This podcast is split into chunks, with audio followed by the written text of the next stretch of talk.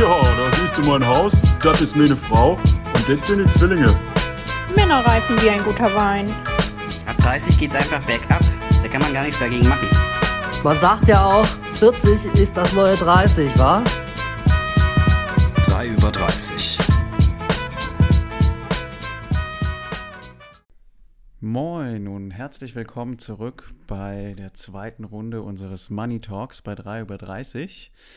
Und ja, wir hatten es ja beim letzten Mal schon angedeutet. Wir haben bei unserer Aufnahme äh, beim Thema Geld so ein bisschen den Absprung verpasst. Genauso wie wir alle drei damals 2020 bei der Wirecard-Aktie.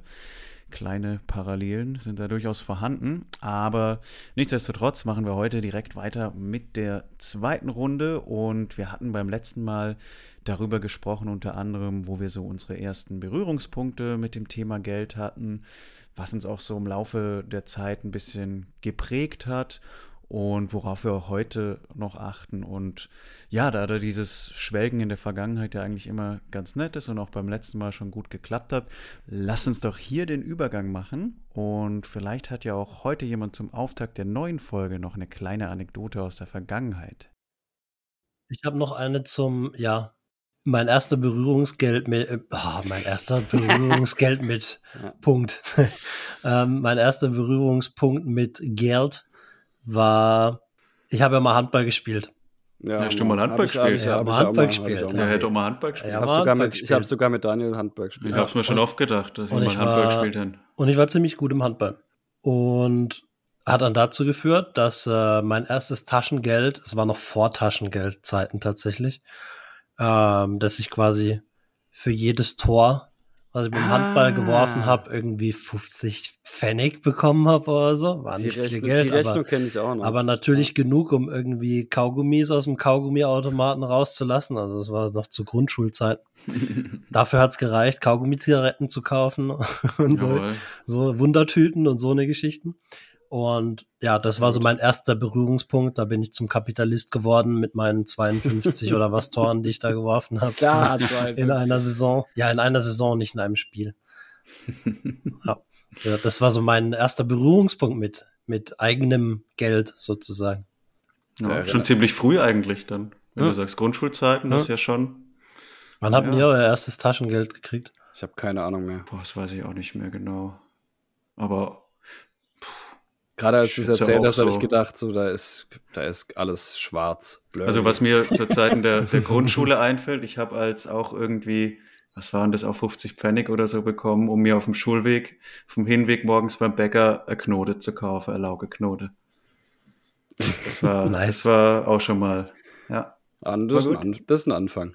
Ja, das war immer sehr lecker, muss ich sagen. Also für mich war das, äh, war vor allem das erste selbstverdiente Geld wichtig. Hm. Also das Taschengeld war natürlich schön, aber da war man, da war man ja schon so ein bisschen abhängig. Ja. Ähm, und das erste Mal, wenn man wirklich selber gearbeitet hat und das Geld auch gleich rausballern konnte, das war absolut was, erstes, war erstes richtiges geil. Gehalt, das wurde so richtig schön rausgeballert. Ja. Ich glaube, da habe ich mir so ein ich glaube, da habe ich den größten Zalando-Karton, den es gibt, bestellt. Das war unfassbar ja, nice. riesig. ja, als Jugendlicher tatsächlich habe ich auch auf eine Karre gespart gehabt. Also diese Sommerjobs, die sind dann in einem mm. Opel Corsa gemündet. Das heißt, den gab es auch, das ist gut. Den gab es auch, ja. Der war nicht besonders teuer, der war, glaube ich, zwölf Jahre alt oder so schon damals, ja. aber ja, den gab es dann.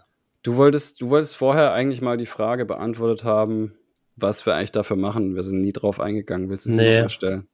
Naja, die Frage ist ja noch bekannt, aber ja, nochmal. ähm, was macht ihr denn konkret, um eure finanziellen Ziele zu erreichen? Sei es auf der Einkommensseite, auf der Ausgabenseite, auf der welche Strategien fahrt ihr, wo rein investiert ihr euer Geld? Genau, also um, um mal anzufangen, glaube ich, ist Teil 1 eben, also Teil 1 ist im Prinzip schon wie vorhin gesagt, sparen und Ausgaben reduzieren. Dann kommt Teil zwei, das ist dann letztlich Einkommensstrom erhöhen. Bei mir zum Beispiel jetzt äh, durch den letzten Jobwechsel. Ähm, und Teil drei ist dann das Geld, was reinkommt, auch wieder zu investieren. Und das ist bei mir ähm, ja hauptsächlich ETFs und Aktien. Hm. Wie ist Wie es ist bei, bei dir? Daniel? Oh, okay. Wie ist bei Ah, mir? okay. Süß. Ja, okay. Wie ist Ah, bei das- uns? das war ein Wie ist es bisschen bei süß. uns? Wie ist es bei Wie ist uns? bei uns eigentlich? Wie ist bei uns? Ja, bei uns ist es so. Handballern. Ist ja Bei klar. uns, bei uns ist es so, jetzt musst du reden, wir müssen uns zur Abwechslung jetzt, weißt du? Äh, eh, was mache ich konkret? Ähm, ich glaube, So viel. so viel. Ja, bei ein paar Sachen versuche ich mich immer wieder zu zügeln. Auch ganz interessant auch, weil du sagst ja, ihr spart beide beim Essen nicht. Das ist sowas, das, da versuche ich tatsächlich so, das so regelbasiert wie möglich zu machen. Kochst Also auch das viel ist- selber, ne? Ja. Ähm, ja, das ist das eine. Das eine ist, ich mag auch kochen. Ja, also das stimmt. mal ganz Das ist ein davon Vorteil an der Stelle. ja. Aber das andere ist tatsächlich auch, äh, dass ich halt versuche, ich bin so ein ritualisierter Mensch, keine Ahnung, ich, ich lande jeden Freitagabend äh, beim Döner. Das ist jetzt nicht besonders gesund oder so, aber das ist halt das, ja, das eine Mal definitiv in der Woche, wo ich auswärts was esse. Ich esse auch am Wochenende sonst mal so Takeaway oder so, aber und das geht auch manchmal hoch, manchmal runter. Aber das sind so Sachen, wo ich halt schon auch bewusst manchmal dann Ja. sag, hey, an der Stelle spar oder kann Mhm. ich auch sparen. Was auch ganz Ähm, interessant ist, bei euch beiden jetzt fällt mir gerade so auf, da eher so Döner, ist was auf die Hand irgendwie oder Takeaway. Das mache ich zum Beispiel weniger. Also ich, ich bestelle irgendwie nicht so gerne. Ich, ich mag dann wirklich lieber auch irgendwo hingehen und da essen. Also Aber Ja, äh, du Mach bestellen ich kann auch, auch. Das eine schließt das andere nicht aus. Ich habe nur über, Ja. es ging nur um die Rituale, weißt du, die ich so habe. Und ich will noch kurz dazu sagen, bestellen kann man auch für 50, 60 Euro.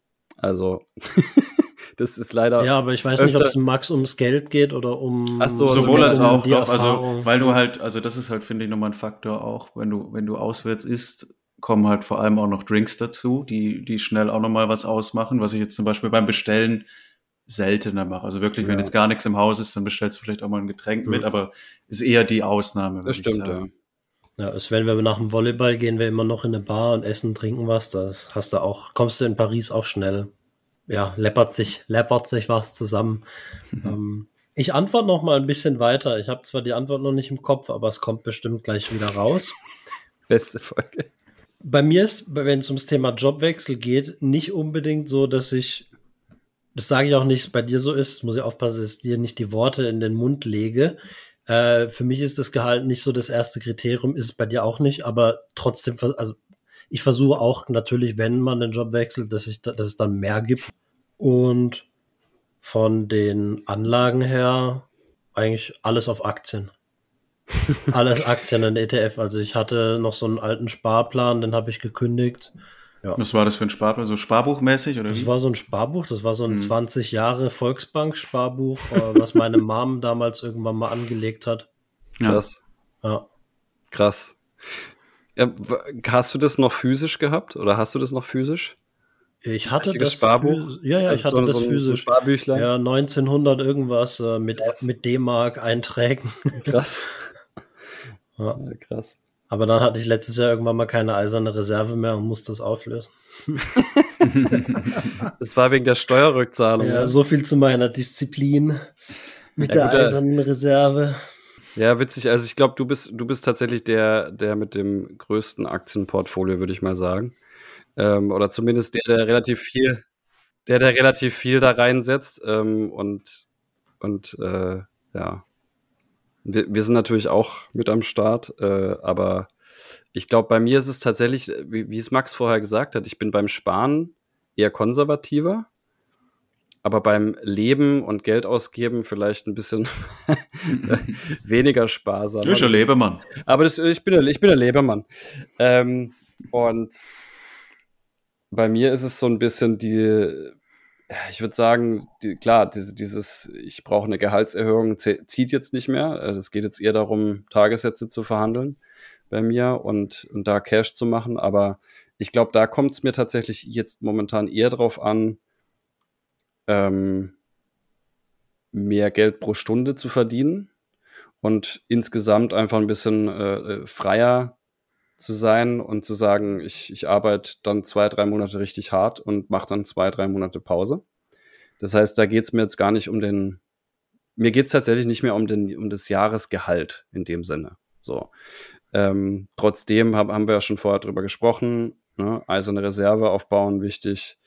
Ähm, aber eben auch ja, in den anderen Fonds einzubezahlen. Und ich habe eine Rentenversicherung, lustigerweise, ähm, die zwar auch fondsbasiert ist, aber die ist da noch am Start und ein Bausparvertrag. auch, wow. den, auch den, wow. auch den habe ich noch, auch den habe ich noch von, äh, von meiner früheren Bankausbildung. Ganz im Gegensatz dazu habe ich die Riester-Rente, die ich da natürlich auch abgeschlossen habe. Yes, äh, ganz ab, klassisch. Die habe ich, die habe ich abgebrochen. Also die habe ich dann irgendwie, die habe ich wieder verkauft. Mit einer Strafe. Da musste man eine Strafe bezahlen dafür. Und sonst halt, äh, wie gesagt, auch, auch Aktien, wobei da bin ich momentan echt nur am Abwarten, weil mein Portfolio ist halt ja auch nicht mehr so groß, aber es ist auch zerschossen in dem Sinne, dass es halt einfach im Minus liegt und ich da gerade abwarten muss und auch gerade nicht die Eier habe, nachzuschießen. Wie risikobereit würdet ihr euch denn einschätzen? Also wir haben alle Wirecard gekauft, von daher würde ich sagen. Ja, aber hoch. das ist ja nur diese Ausnahme zur Regel. Wirecard vielleicht für diejenigen, die keine Ahnung, also gar keine Ahnung von Aktien haben, war ein deutscher, so eine Art Bank oder Online Online-Bezahlungsdienstleister, der bankrott, nicht bankrott gegangen ist, sondern der in einen ziemlichen Skandal verwickelt war, sodass der die Firma Insolvenz angemeldet hatte und dann die Aktie dementsprechend auch nichts mehr wert war. Aber wir haben sie noch mit Verlust verkauft. Und ihr habt es nichts mehr verkauft. Ihr habt es bis zum bis zum Ende habe ich es ausgehalten. Ja. Nee, Max und ich haben es verkauft und haben es als Verlustvortrag benutzt, so, ja, um andere Gewinne hm. gegenzurechnen. Das war also als es halt schon nichts mehr wert war ja, letztlich. Also. War ja schon bei Zero. Genau. Mit 99% Verlust oder was es dann war. Ciao. Ich glaub, Tat weh. Ich glaube 10 Cent oder so oder 15 Cent haben wir noch bekommen pro Aktie. Ich weiß es nicht mehr genau.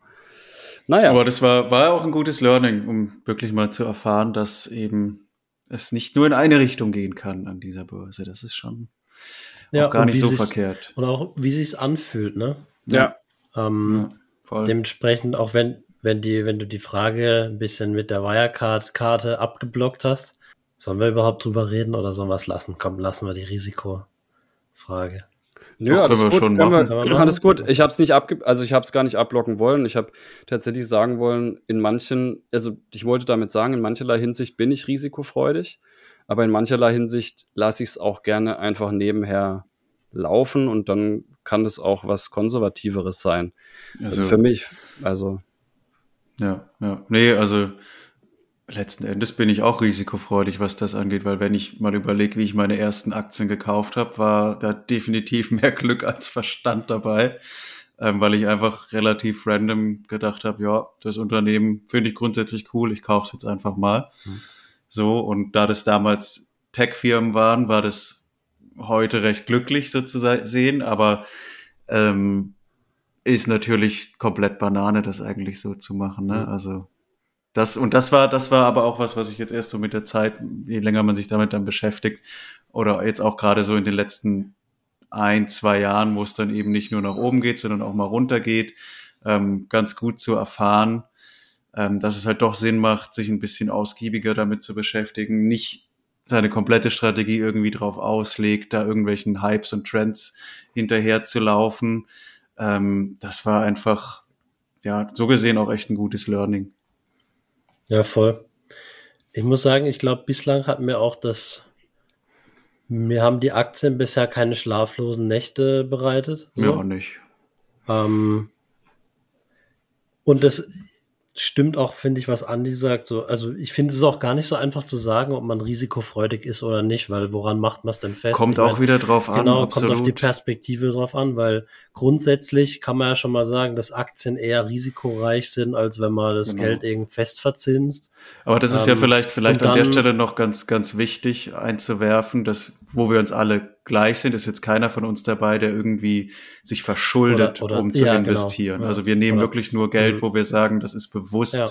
dafür eingeplant. Und ich glaube, das ist auch eine wichtige Grundregel. Ja. Also, oder beziehungsweise, man könnte natürlich sagen, ich gehe jetzt krass Risiko und nehme keine Ahnung Kredit auf, weil ich davon ausgehe, ich top die Verzinsung, die ich zahlen muss, aber das ist natürlich extremst riskanter im Vergleich zu dem, wie wir es jetzt machen. Ne? Und ich glaube, von uns spielt ja auch keiner an der Börse. Also wir haben keine Aktienoptionen oder so, äh, nicht Aktienoptionen, wie nennt sich denn das? Wenn Optionsscheine man, oder Optionsscheine und solche Geschichten. Ja. Ähm, aber was ich zum Risiko noch sagen wollte, also ich hätte grundsätzlich bei mir gesagt, dass ich wahrscheinlich ein, eine große Toleranz habe für ein geplantes oder für ein kontrolliertes Risiko irgendwo. Weil, hm. ja, wie gesagt, das, das ich, ich glaube, ich glaube, eben allein schon der Fakt, dass man Aktien in, in, in Aktien investiert, ist was, was einen eher in die risikofreudigere Total. Ähm, in den Teil ein, ähm, eingruppiert, weil ich erinnere mich, ich hatte Arbeitskolleginnen, die meinten never ever und die haben dann einfach eine Lebensversicherung abgeschlossen. Ja. Und ist auch alles fein, ne? weil ähm, hat auch viele Vorteile, brauchst du nicht selber drum kümmern und so weiter und so fort. Aber ich glaube so, für mich persönlich, ich habe so das Gefühl zumindest, ich versuche, wenn ich Aktien aussuche, ähm, immer finanziell starke Unternehmen zu kaufen, also Unternehmen, die äh, keine hohen Schulden zum Beispiel haben oder wo das, äh, ja, weiß gar nicht, wie man das nennt, wo das Verhältnis von Assets zu ähm, so Debt. Kennt sich aus. Der ihr, merkt, ihr merkt, ihr merkt, wir kennen uns, wir kennen uns alle naja, drei sehr gut aus. Jede kurze Sinn. ähm, also deswegen kontrolliert, ne, weil ich denke, das war die Unternehmen, die ich kaufe, die sind erstmal an und für sich finanziell stabil, hohe Sicherheit, aber dann, wenn es darum geht, die Entscheidungen zu treffen oder auch komfortabel zu sein, damit, dass man, ja, deshalb mal die eiserne Reserve deutlich zurückgeht, weil ich unbedingt in was investieren möchte, da bin ich relativ tolerant. Und ich glaube, da bist du auch, wenn ich jetzt uns drei angucke, am risikofreudigsten, oder Max? Also, wenn jetzt so. zumindest die Menge und die, diese Toleranz, von der D gesprochen hat, angeht. Ich glaube, D und ich sind da relativ ähnlich, ja? würde ich sagen. Okay. Ja. Ja, ja, du hattest eben, ja auch mal, Andi, du hast ja, schon mal eher kurzfristige, kurzfristige so. Ja, bei mir, genau, bei mir, bei mir ist es schon ein bisschen anders. Genau, bei mir ist es schon ein bisschen anders. Ähm, ich dachte, bei Max wäre es auch noch ein bisschen anders, aber scheinbar habe ich mich getäuscht. Ähm, ich glaube, dass es bei mir schon eher auch Spielgeld ist. Also, dass es oder Spielgeld war, ähm, was ich an der Börse so mache und hm. dass es so ein bisschen auch Spaß an der Freude ist. Hm. Ähm, und weniger Vermögensaufbau wie bei euch vielleicht. Das ist wahrscheinlich der Unterschied. Ja, ähm, absolut. So, und ich glaube, aber das, auch das kann sich wieder ändern. Also ich glaube, so die Herangehensweise, wie wir Aktien gekauft haben am Anfang, äh, war ähnlich. Dass wir halt einfach geschaut haben. Glaube ich nicht. Glaub, ja, doch, am Anfang. Glaube ich nicht. Glaubst du nicht? Nö, also ich kann es jetzt nicht äh, faktisch irgendwie belegen. Ähm, aber naja, ich kann mich nur erinnern, dass man jetzt mal die Akzent, einen wenn jetzt, Chat ja, ja, aber also, ich kann es ich kann's noch ein bisschen ausführen. Also ich meine zumindest mich daran zu erinnern, dass du viele deutsche Aktien im, im Portfolio hattest äh, oder DAX-Aktien gerade. Max hatte sehr viel Tech, glaube ich auch. Und der hatte Lachs. Und ich hatte, ich meinte jetzt hatte gar nicht, Lachs. Ich meinte jetzt gar nicht, was, was vom Portfolio meintest du, was nee, ich meinte, ich, was ich sagen wollte ist, wir sind einfach relativ rudimentär am Anfang rangegangen, wie, das, wie Max es vorher gesagt hat. Wir haben uns das ja, Unternehmen angeschaut Anfänger, und, haben, ja. und haben gesagt, äh, das Unternehmen gefällt mir und ich kaufe mir die Aktie jetzt davon. Ja, aber das sehe ich eben und dann, nicht so. Okay, dann also, ist es anders, ist mir egal. ähm, auf jeden Fall, was ich, was ich damit sagen wollte, ist, ich glaube, das hat sich einfach entwickelt mit der Zeit, dass man sich die Sachen ein bisschen mehr im Detail anschaut. Das habe ich zumindest wahrgenommen, auch wenn du das jetzt so nicht wahrgenommen hast.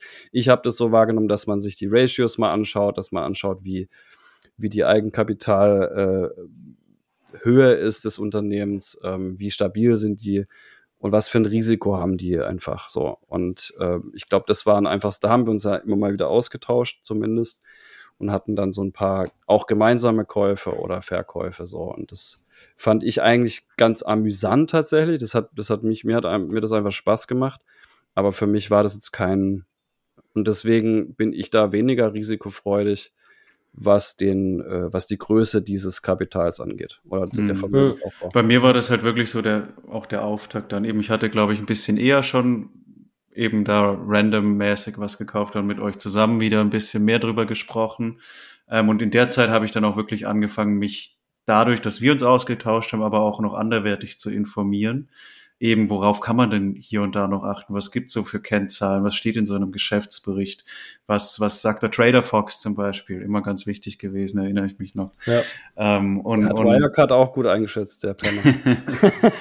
genau, und seitdem halt ähm, auch immer dann, dann mich noch weiter informiert und eben halt auch dann aber dadurch erst drüber nachgedacht, hey, Moment mal, das kann ja wirklich auch so ein Teil der Altersversorgung zum Beispiel sein. Und das ist es für mich mittlerweile halt auch. Also ich habe einen festen ETF, den ich einfach per Sparplan laufen lasse. Der läuft für mich da einfach durch und macht seinen Weg. Und das ist für mich aber quasi dann getrennt von dem Stockpicking, was, was Daniel wollte zum Beispiel sagen, hat. Wollte ich gerade sagen, das ist für mich eben auch getrennt, meine, meine, mein Aktien, äh, mein, mein Aktienfonds-Sparplan zum Beispiel. Okay, für mich, äh, also ich glaube, ich, by the way, Andy, ich stimme dahingehend schon ähm, mit, der, mit euch auch überein, dass wir, glaube ich, alle blutige Anfänger waren. Also nur, Logisch. wie gesagt, die, kann die ja Art gar nicht anders sein. Die Art und Weise, wie wir uns die Aktien angeschaut haben, glaube ich, war dann schon unterschiedlich. Ähm, auch zu Beginn. Aber für mich war das immer von ab Anfang an so Vermögensaufbau, also für später. Und Witzig, jetzt wo wir drüber sprechen, kommt mir wahrscheinlich, habe ich doch auch konkretere, also jetzt nicht an Zahlen festgemachte, konkrete, langfristige Ziele, aber was ich auch damit schon erreichen wollte, ist, dass ich so, ich habe so die Einstellung, dass ich halt auch nichts erwarte, so, weißt du, von meinen Eltern. Mhm. Ähm, das ist so eine Einstellung, die oder eine, ein Glaubenssatz oder Grundannahme, die ich schon auch habe. Also ich erwarte mir von meinen Eltern nicht, dass wenn dann irgendwann mal ähm, sie leider das Zeitliche auch segnen werden, dass ich dann was bekomme. Mm. Das ist so ein Glaubenssatz. Und also, deswegen. Also, weil, weil du es nicht willst oder weil du nicht davon ausgehst? Ich gehe einfach nicht davon aus. Ja. Ähm, ob das dann passiert oder nicht, ne, wenn es passiert, umso besser. Aber es, meine, meine Annahme ist erstmal, ich plane mm. nicht damit, dass ich irgendwann das mal erbe. Ja. So. Würde ich auch definitiv nicht einplanen, überhaupt nicht, ne? Ja. Also, und deswegen war das für mich tatsächlich auch so eine Art, wo ich dachte, okay, jetzt, da kann man was mitmachen, um, um dann halt auch im Alter so eine, ja, komplette finanzielle Freiheit, wie das ist immer das Buzzword, ne? Mhm. Um, ich finde, also was haben. dazu ganz gut passt, ist ja auch das, was du schon häufiger in anderen Folgen auch gesagt hast, hier Circle of Control das Investieren, was du machst, liegt ja. in deiner Hand. Und ich finde, das ist auch das Gute, was man dabei lernt. Ja. Den Umgang damit, die Verantwortung damit. Und dass es eben letztlich alles die Konsequenz deiner Handlung ist. Und eben sowas, sowas wie ein, wie ein Erbe oder ähnliches oder ein Lottogewinn, keine Ahnung, liegt ja alles nicht wirklich in deiner Hand. Ja, Deshalb da würde ich schon nochmal einen gut. Unterschied machen. Ja, wahrscheinlich, ja, absolut. Aber eben, ich, Grundsatz total stimme ich da nicht zu. Eben würde ich mit Sachen planen, die auch, die ich auch wirklich halt beeinflussen kann. Das meine ich, das will ich sagen. Ich finde es auch total, total äh, richtig. Ähm, ich, ich bin allerdings schon so, dass wenn man, ja, wenn man weiß, hier und da, wenn man da auch schon drüber gesprochen hat, ähm, ist es okay, wenn man das zumindest im Hinterkopf behält, äh, dass da hier und da was vererbt wird. Ja, wenn man, also ich, ich bin da ein, ein großer Freund von Offenheit tatsächlich bin ein Freund davon, wenn, also dass man da über solche Angelegenheiten schon früh spricht. Das ist aber nochmal ein ganz anderes Thema, über das wir vielleicht auch nochmal sprechen werden. Ähm, was, ist, was das Thema äh, ja einfach Nachlass angeht, vielleicht. Mhm. Ja. Ich, ich will damit nur sagen, ich finde es okay, wenn man das im Hinterkopf behält. Und ich will das auch jetzt gar nicht ja. so oder würde das gar nicht so verteufeln, zu sagen, ich, äh, ich konzentriere mich nur auf mich. Ich finde es nur von der Herangehensweise cool und, und auch gut zu sagen, ich bin unabhängig und das habe ich, ich ziehe dann mal kurz den Faden zurück zu dem ersten Job. Ich fand es halt mega geil, als ich wirklich auf eigenen Beinen stehen konnte. Jetzt nicht, ich hatte meinen ersten Ferienjob, sondern ich konnte wirklich mein mhm. Leben allein finanzieren. Und das ist von Die der. Seite her richtig, richtig gut und ein guter Voll. Ansatz auf jeden Fall. Ja, Mann. Wie ist es, wie ist es bei euch mit den, mit den Aktien, weil wir jetzt gerade noch bei dem Thema sind? Ist bei euch dann wichtiger, ähm, von den, also zum Beispiel eine Strategie, die Dividenden zum Beispiel abzukassieren oder tatsächlich auf Gewinne zu setzen? Was ist da wichtig? Ja, ich fange mal an. Es ist ein, also ich habe keine Dividendenstrategie. Ich habe aber auch keine pure Wachstumsstrategie. Was ich habe, ist Ich habe bestimmte Sektoren, die ich gerne habe. Also ich mhm. habe eher, ich habe viel Technologie und auch Healthcare, weil ich glaube, mhm. das sind halt so die Branchen, die sich gut entwickeln werden in, in den nächsten Jahren und Jahrzehnten to come. Und ansonsten hatte ich am Anfang viele Einzel- und dann natürlich noch ein paar andere Sektoren, um es auszubalancieren und zu diversifizieren. Da habe ich wahrscheinlich biased auch viel aus dem Finanzsektor, einfach weil es naheliegend war, mhm. als ich bei AXA und bei Allianz gearbeitet habe. Ähm, weil ich so das Gefühl hatte, das kenne ich auch besser, verstehe mhm. ich besser, kaufe ich mehr.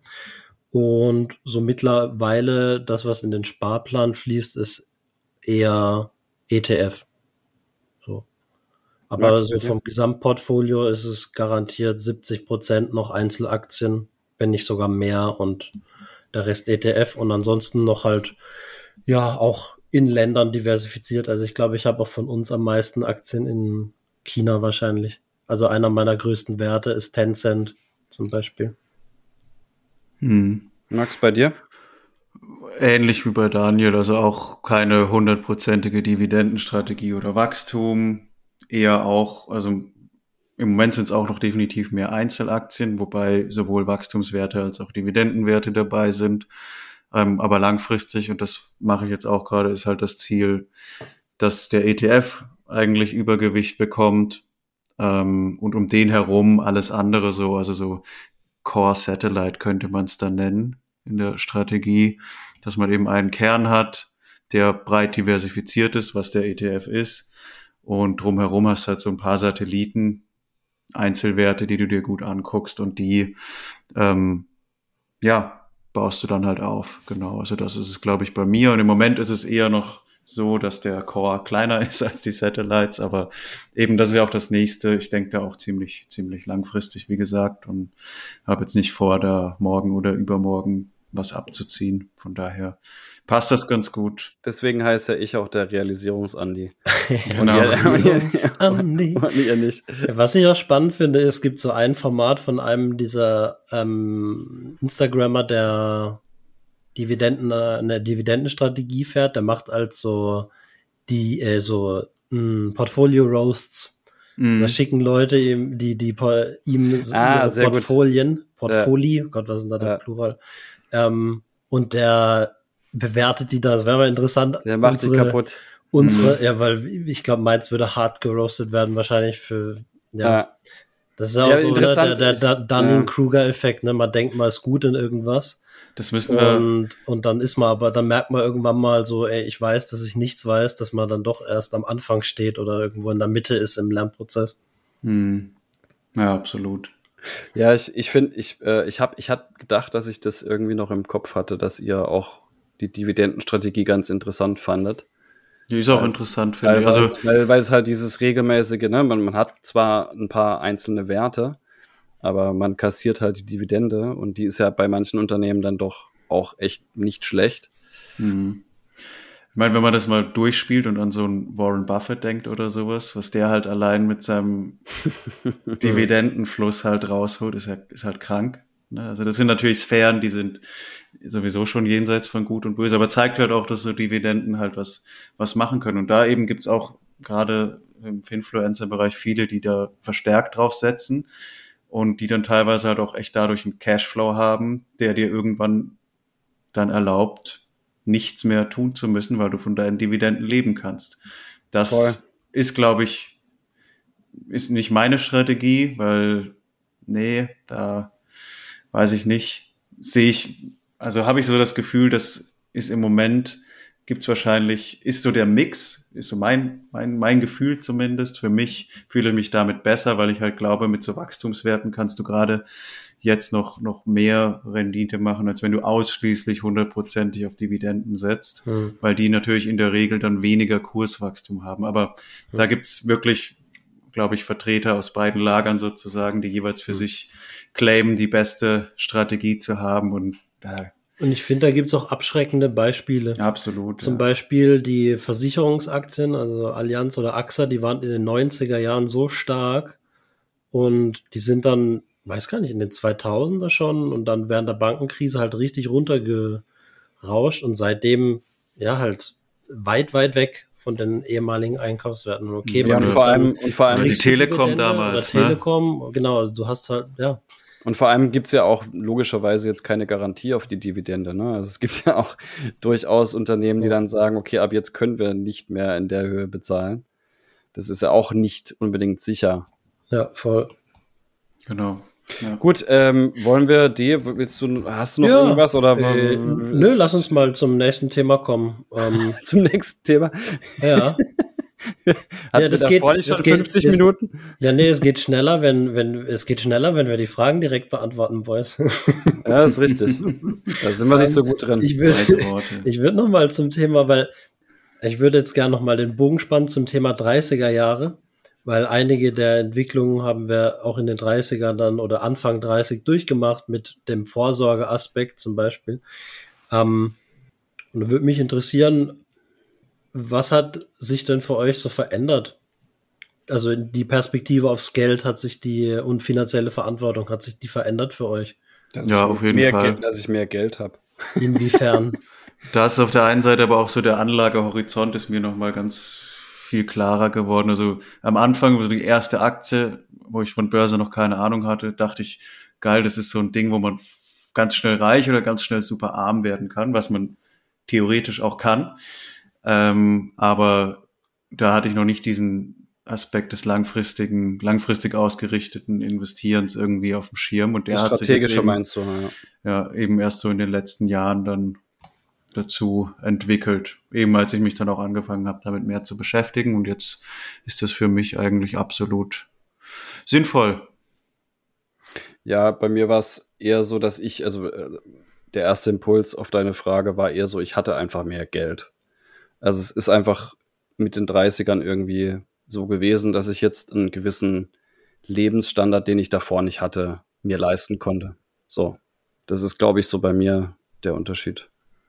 Ja, ich glaube, ich kann auch darauf aufbauen, was ich vorhin schon gesagt hatte. Ich glaube, ich bin, ich gebe heute hört sich doof an, aber ich glaube, ich gebe einfacher Geld aus, als ich es noch in den 20er Jahren gemacht ich glaub, habe. Ich glaube, ich auch. Ich glaube, ich also, auch. Sagt man ja auch so ein bisschen so, wenn du, wenn du mehr Geld zur Verfügung hast, steigt so dein, dein Standard quasi vielleicht schleichend, aber er steigt halt auch irgendwie mit an.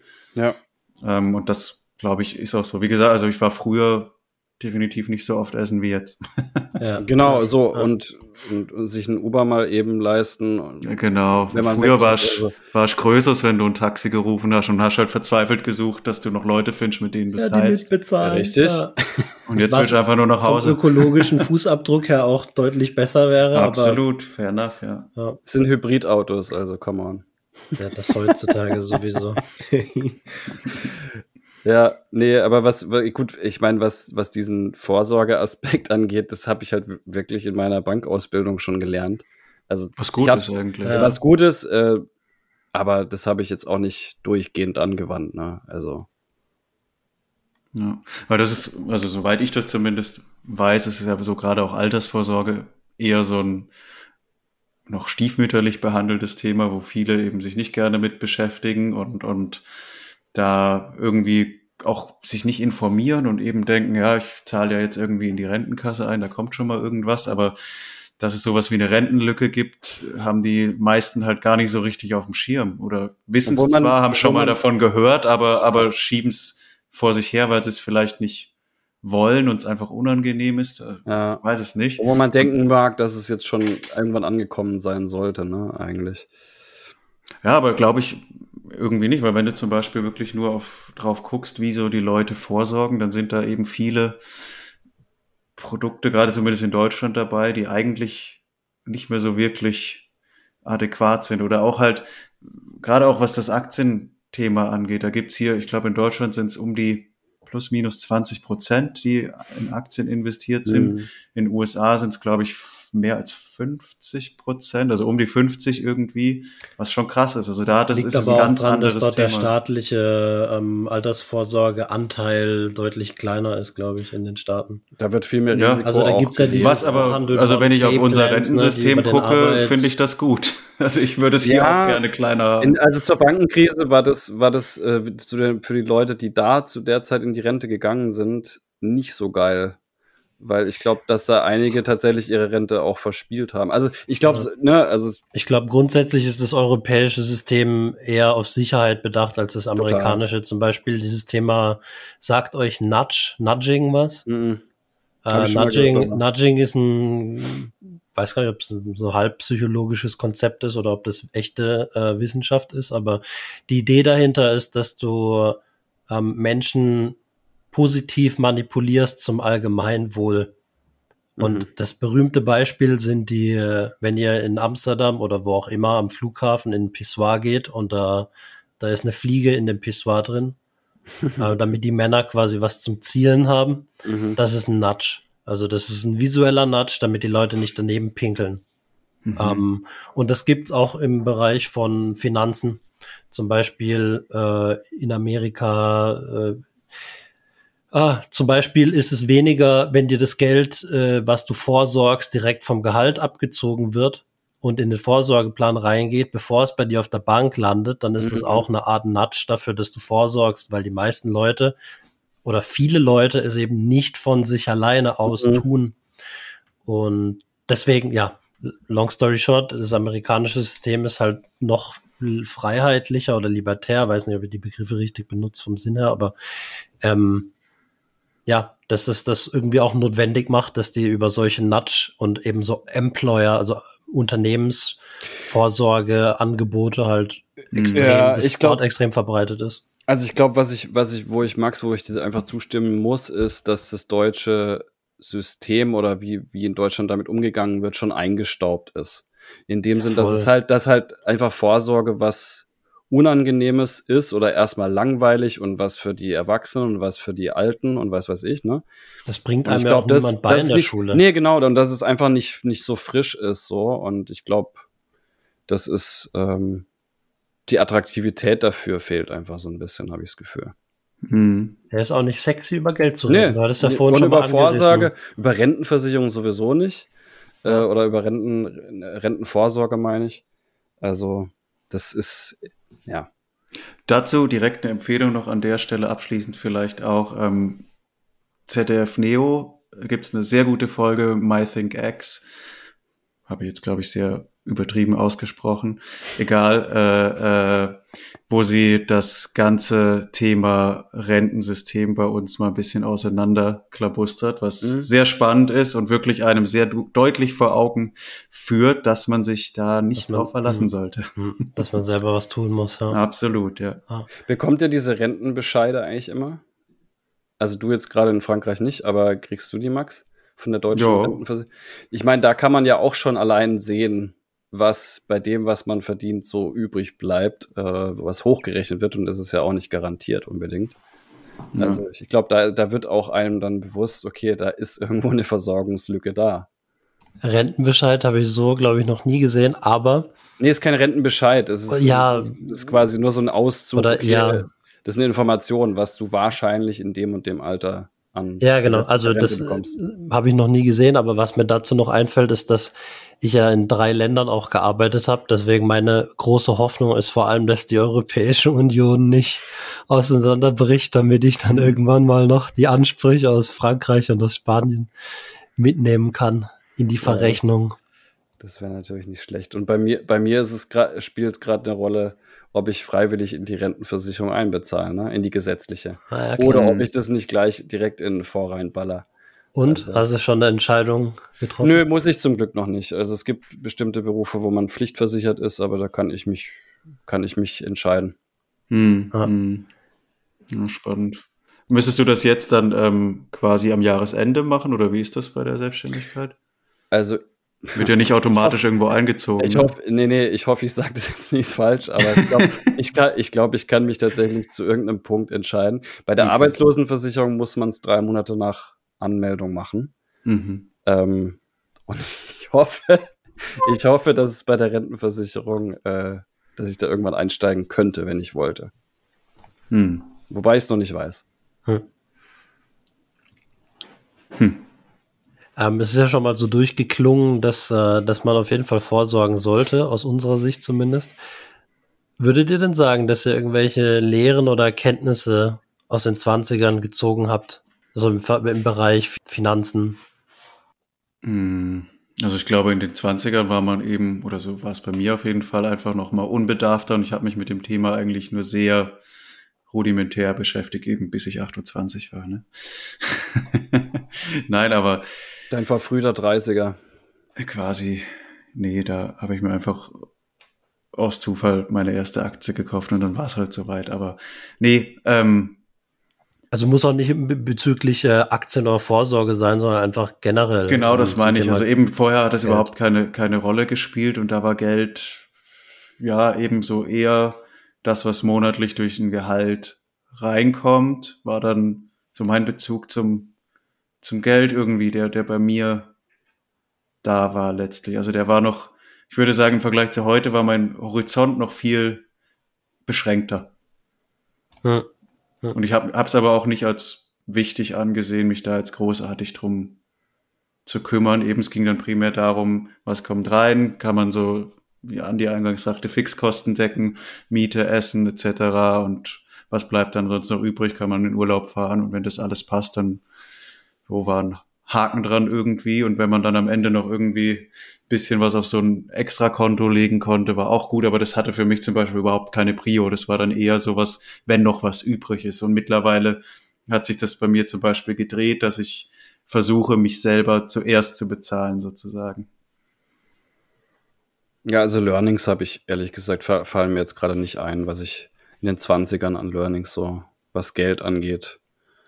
Ähm, von daher, ich glaube, ich glaube bei mir, Oder, den Unterschied, den, und den Unterschied hatten wir ja vorher schon. Also vorher, wir hatten vorher schon gesprochen, was hat sich verändert. Und das waren tatsächlich dann die vermehrten Ausgaben oder die einfacheren Ausgaben, dass man sich mehr leisten konnte. Hm, hm, fair enough. Ich glaube, bei mir, ähm, was anders war, ich glaube, eben auch der langfristige Horizont war halt gar nicht so da. Ich habe ich war in der, lange in der Fernbeziehung auch in der Zeit und da ging es dann immer nur darum, okay, so nächste Reise finanzieren, um, um sich zu sehen zum Beispiel. Ähm, ja, das stimmt. Zwei, kurzfristiger, zwei, kurzfristiger war es. Kurzfristiger das, das stimmt, da stimme ich dir auch, da stimme ich dir auch zu, ähm, ja. Und dann noch zwei andere Sachen, die ich sagen wollte. Das eine, ich habe ich hab ja einen Master, so einen dualen Master gemacht wo ich quasi selber einen Teil meiner Ausbildung zahlen musste. Ich glaube, das war auch so was, was ich so in den 20ern noch als Erkenntnis mitnehmen würde, ähm, dass es halt wert ist, in sich selber zu investieren. Und dass es dann auch ein guter Grund ist, um, um Geld eben in die Hand zu nehmen, um, um es in sich selber, ähm, um in seine eigene Entwicklung sozusagen zu investieren, weil davor war ich halt immer so, äh, ja, darf bloß nichts kosten an der Uni und so weiter und so fort. Mhm. Und vielleicht das allerletzte, äh, und das geht in die Richtung, was du meintest, Andy. So diese, ich glaube, was ich in den 20er gelernt habe, ist, dass no matter what budget I have, ich komme immer gut über die Runden. Also das Haushalten im Grunde, weißt du, so die mhm. hört sich doof an vielleicht, aber die finanzielle Disziplin. Und das gibt, so wie bei dir auch, halt irgendwie gut Sicherheit, dass ich weiß, mhm. ich bin dazu imstande, mhm. entweder mit dem, was ich zur Verfügung habe, auszukommen oder aber halt auch das zu verdienen, was ich benötige. Also sowohl als auch reinzuholen, was du genau. ausgegeben hast. Und ich glaube, das ist schon was, was dann auch so in den 20ern sich durchaus entwickelt hat. So eine mhm. Sicherheit. Ähm, Schön. Safety first, gell? Wollen wir, wollen wir zum Fazit kommen? Ja. Wie gesagt, das Thema Geld heute, großes Topic, ähm, was in den 30er Jahren natürlich eine Mega-Rolle spielt. Was wir uns angeschaut haben, wir sind, äh, wir haben uns die Einstellung, unsere Einstellung gegenüber Geld äh, angeschaut, wie wichtig es uns ist, für was wir es verwenden, ähm, dann haben wir die Ziele angeguckt. Ähm, kurzfristig, langfristig, mittelfristig, auch was uns vielleicht von früher beeinflusst hat, ähm, wie wir rangehen an das ganze Thema ähm, Vorsorge, ähm, sind dann übergegangen zu den Strategien, haben euch ein bisschen Einblick gegeben in unsere Aktienportfolien und wie wir das so handhaben. Und zu guter Letzt, zu guter Letzt haben wir uns dann noch das Thema Geld in den 30er Jahren ange, angeschaut. Ähm, welche Perspektive ähm, hat sich darauf verändert ähm, in den 30er Jahren und welche Learnings wir auch in den 20er Jahren zu dem Thema hatten. Ich hoffe, euch hat die Folge gefallen. Falls ihr unser Portfolio geroastet sehen wollt, ähm, lasst es uns wissen. Ähm, wir sind auch sehr dankbar für weitere finanzielle Tipps, denke ich. Und ansonsten vielleicht als Key Takeaway, Vorsorge ist was, was man definitiv, definitiv tun sollte. Es ist viel besser, macht viel mehr Spaß, wenn man es mit anderen Dingen, mit anderen Leuten und Freunden bespricht. Und man braucht sich darüber auch nicht schämen. Und es ist absolut im Bereich der Kontrolle, ähm, sich drum zu kümmern. So sieht's aus. So und für alle, die im Bereich Geld und Altersvorsorge noch äh, jetzt vielleicht einen ersten Anschluss haben, wie gesagt, checkt mal die MyThinkX Folge vom 19. März 23 in der ZDF Mediathek aus. Ganz heißer Tipp dafür. Und ansonsten sage ich nur frei nach Dagobert Duck. Wer den Kreuzer nicht ehrt, ist den Taler nicht wert. Ah, nice. Macht's gut. Ich sag Sally. Ciao, ciao, ciao.